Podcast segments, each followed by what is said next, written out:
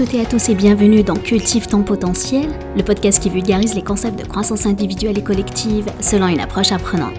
Je m'appelle Lamia Arbo, business et life coach certifié, et aujourd'hui dans ce 22e épisode, on va parler d'échecs et surtout comment apprendre à échouer. Oui oui, tu as bien entendu, nous allons parler de la façon d'échouer. Pourquoi? Parce que je pense qu'il y a beaucoup trop d'informations sur comment ne pas échouer et comment réussir, mais personne ne nous apprend à échouer. Pourtant, je ne connais pas une seule personne sur Terre qui n'a jamais échoué de sa vie. Et je pense qu'il faut parler davantage de l'échec et de la façon de le faire correctement afin de l'accepter, de se l'autoriser et d'en avoir pas peur. J'ai commencé une nouvelle série sur Amazon Prime qui s'appelle The Night Sky, je crois. Et l'un des personnages avait dit que son grand-père lui disait que la pire chose qui puisse arriver pour un être humain, c'est de ne pas avoir la capacité de rêver ou la capacité de vouloir quelque chose. Je partage relativement ce point de vue. Combien de personnes sont désemparées parce qu'ils n'osent pas rêver ou tout simplement se fixer des objectifs? Et je dirais que la plupart des gens qui n'osent pas se fixer des objectifs parce qu'ils ne veulent pas échouer. Beaucoup pensent j'ai vraiment peur de l'échec. Et j'aimerais te poser dès maintenant ces questions. Qu'est-ce que cela signifie pour toi d'avoir peur de l'échec? De quoi as-tu peur?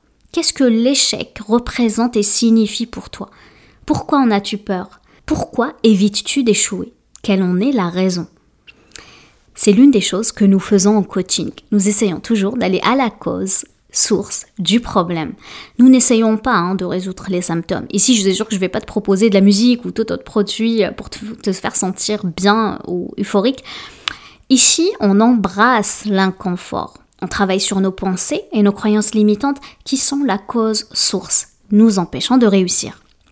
Pour cet épisode, en fait, l'une des premières choses à prendre en compte, c'est de comprendre d'abord ce qu'est l'échec. Tu me connais, j'ai regardé dans le dictionnaire la définition du mot. Du coup, l'échec, c'est quoi? C'est l'état ou la condition qui fait que l'objectif désiré ou prévu n'est pas atteint.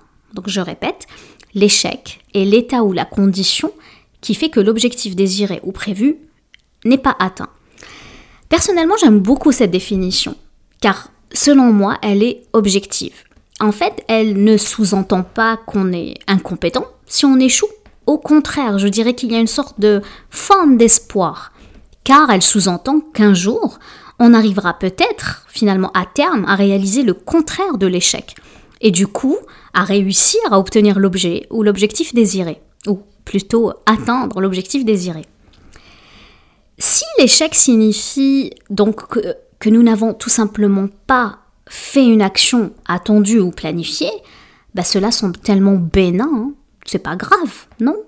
C'est juste quelque chose qu'en fait qui s'est pas passé comme nous l'avons prévu. Et ce qui se passe, c'est que la plupart des gens, qu'est-ce qu'ils font? C'est qu'ils cessent d'espérer ils cessent d'être en action.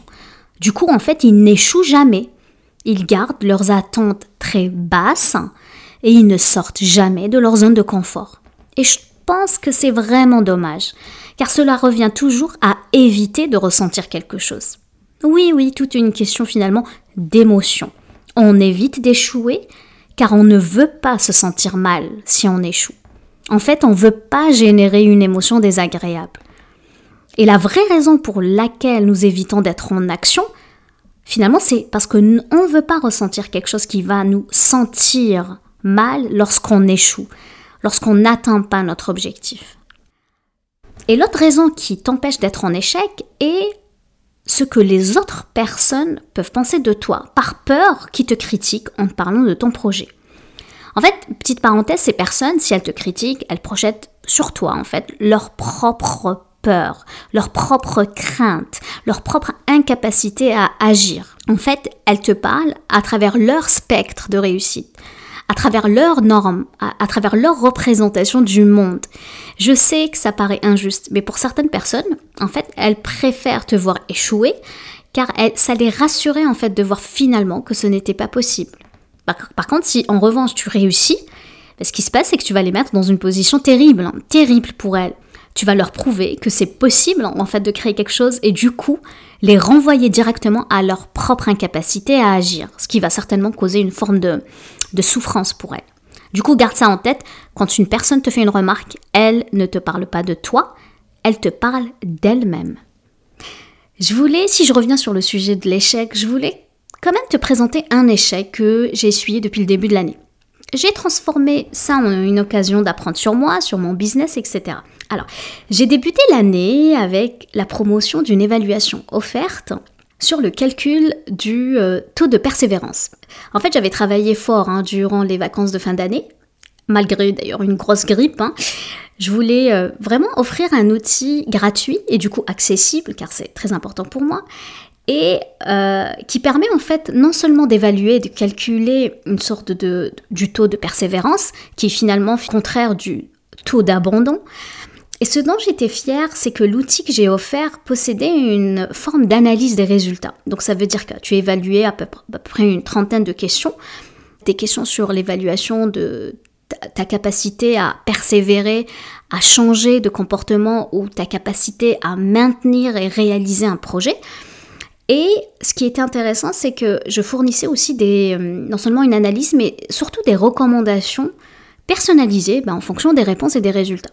Donc moi, euh, dans, ma petite tête du début d'année, je me suis dit, oh, ça va être révolutionnaire, euh, c'est pour les gens, non seulement pour des personnes, parce que quand on change un comportement, on veut savoir est-ce qu'on a les capacités pour le faire ou pas. Est-ce qu'on veut persévérer? Est-ce qu'un jour je deviendrai la personne que j'ai envie d'être? Et pour les entreprises, parce que je, viens de ce domaine-là, de la gestion de projet, je me suis dit, bah, c'est parfait pour les entreprises parce que ça leur permettra de savoir est-ce qu'ils ont tous les éléments, tous les facteurs pour finaliser, terminer le projet. Donc, mon objectif avec l'outil, c'est qu'il devient un outil pour n'importe quelle finalement gestion de projet ou pour n'importe quelle personne qui souhaite entreprendre un changement dans sa vie. En fait, au début, quand je l'ai lancé, je m'attendais vraiment à avoir au moins 50 personnes par semaine. Hein. C'est mon objectif SMART, euh, d'avoir au moins 50 personnes qui, qui, étaient, qui, allaient le remplir, parce que vu qu'il était accessible, donc euh, il n'y avait pas forcément d'engagement financier à faire, c'était gratuit. Et, et ben, le résultat, après 6-7 mois, ben, c'était décevant. Euh, j'ai eu à peine 200 personnes, je crois, maximum au total, sachant que j'avais un objectif beaucoup plus large que ça. Et, euh, et l'apprentissage, en fait, que j'ai fait, c'est un travail vraiment de refonte de mon site. Donc, je sais pas si tu es au courant, mais je suis en train de retravailler mon site. Et l'apprentissage que j'ai fait, je me suis dit, en fait, les gens ne me connaissent pas et savent pas ce que je fais.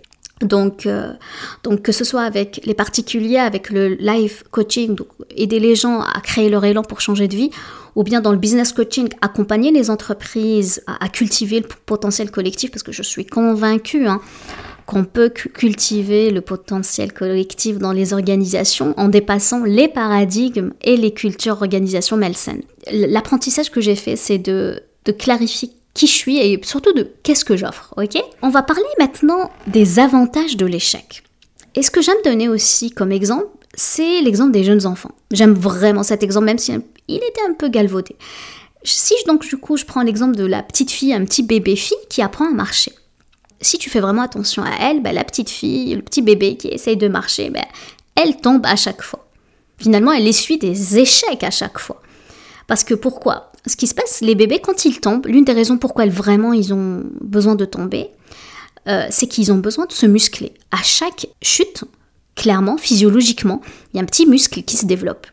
C'est pour ça tout simplement que tous les bébés tombent et on trouve ça mignon et on regarde des, vidéos sur YouTube et on a euh, bien, le fun de voir les petits bébés tomber. C'est tout mignon. Par contre, si on les voit, et naturellement, les parents, ben, on laisse l'enfant, enfin le bébé se relever naturellement, parce que quand il se relève, c'est ça qui va leur donner la force de pouvoir finalement marcher, parce que tout simplement, il développe ce muscle.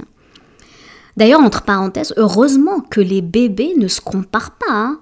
T'imagines ce bébé-là qui se compare avec son, je sais pas, sa grande sœur ou son grand frère, qui a 8 ans, qui gambade dans le parc? Ben si cette capacité-là, on l'avait de se comparer quand on était bébé, ben tout le monde, je vous le dis, hein, tout le monde marcherait à quatre pattes. Et heureusement qu'on se compare pas. Donc c'est une des choses que je t'invite à, ne pas faire, de comparer ta propre progression par rapport aux autres. Et, euh, et si ces bébés arrêtaient justement de marcher parce qu'ils échouaient ou par comparaison, ben en fait, ils n'auront jamais l'opportunité de devenir assez forts pour pouvoir tout simplement marcher. Et donc c'est finalement à travers l'échec, la chute finalement, qu'ils deviennent assez forts pour le faire. Plus tard, c'est sûr que la petite fille, bon, le petit bébé fille devient une femme, et elle va se sentir très confiante dans sa capacité à marcher. parce qu'elle l'a fait tellement de fois que c'est devenu naturel. En fait, elle ne réfléchit pas, elle y va, elle marche. Par contre, si un jour elle tombe en faisant un faux pas, ben, ce qui va se passer, c'est qu'elle va se relever, mais elle va pas faire tout un drama interne, hein, et surtout un, un drame identitaire sur le fait qu'elle n'est pas bonne à marcher. Elle va pas chercher une raison, en fait, de ne plus remarcher, ou une raison d'arrêter de le faire. Sa chute, en fait, ne signifie quoi que ce soit de négatif. Et je sais qu'elle va pas abandonner sa marche et essayer de le faire à nouveau. Et là, tu vas être en train de poser tes questions, mais comment tu peux ressentir ce même sentiment de confiance en étant adulte avec quelque chose que tu n'as jamais fait? En fait, c'est le but de cet épisode. Et la réponse, c'est d'avoir confiance en soi et en sa capacité à projeter sa confiance en son avenir. En fait, pour générer ta confiance dans l'instant T, tu dois avoir confiance dans ta capacité à réaliser le T plus 1. Et c'est plus facile, car visualiser un monde où tu peux réussir est tout à fait possible. Et c'est une compétence que tu peux développer. Ça se travaille. Donc comment trouves-tu confiance en ton avenir lorsque tu débutes? Ben, En fait, en faisant quelque chose que tu n'as jamais fait auparavant. Si tu envisages un monde où tout ce que tu vas faire, tu le fais et tu sais que tu vas échouer, tu t'autorises à échouer et sachant que tu ne vas pas abandonner ce qui va se passer, parce que du moment que tu as prévu ton échec, du coup tu sais que tu vas mettre tous les, mécanismes en marche pour que tu progresses, pour obtenir de mieux, de mieux en mieux à chaque fois. Et ce qui se passe, c'est que ça change ta façon de voir les choses. Ça va changer ton mindset, ton état d'esprit. C'est pourquoi l'échec n'est pas si fatal, ce n'est pas la fin du monde. L'échec, c'est quelque chose que je t'invite en fait à considérer comme quelque chose que tu veux inclure dans ta vie. Ce n'est pas quelque chose à éviter, ce n'est pas une fuite que tu dois faire, c'est quelque chose en fait que tu devrais poursuivre et le faire vraiment correctement et le faire bien. Et si je me sens confiante dans ma capacité à échouer, en fait, tu peux constater que je vais probablement essayer de nouvelles choses. Ce qui se passe, c'est que je vais tellement bien échouer que je peux m'autoriser à prévoir d'autres échecs et justement, je sors de ma zone de confort. Dans un autre sens, l'idée de se transformer aussi notre échec tout simplement en une capacité d'apprentissage. D'ailleurs, au lieu d'utiliser le mot échec, beaucoup utilisent le mot apprentissage. Ça peut être très intéressant. D'ailleurs, une des vieilles citations d'Edison, c'est que il dit non, je n'ai pas échoué mille fois, j'ai appris mille choses qui n'ont pas fonctionné. C'est ainsi que nous pouvons en quelque sorte considérer nos propres échecs, entre guillemets, comme de simples opportunités d'apprentissage. Et en le voyant comme, ok, nous n'avons peut-être pas répondu à nos attentes, nous nous avons pas euh, pris des mesures appropriées, nous devons donc juste ajuster cela, changer un paramètre à la fois. Et lorsque nous pensons au terme échec, moi je t'invite vraiment de, le penser avec euh, d'une manière très positive. En fait, j'aime l'idée vraiment que l'échec, c'est une compétence que nous devons développer. Nous sommes bons pour tomber, nous apprenons en fait à le faire correctement, nous allons avoir confiance en notre avenir et en faisant ça, tu deviendras bonne et bon, ou du coup, en le faisant souvent, souvent.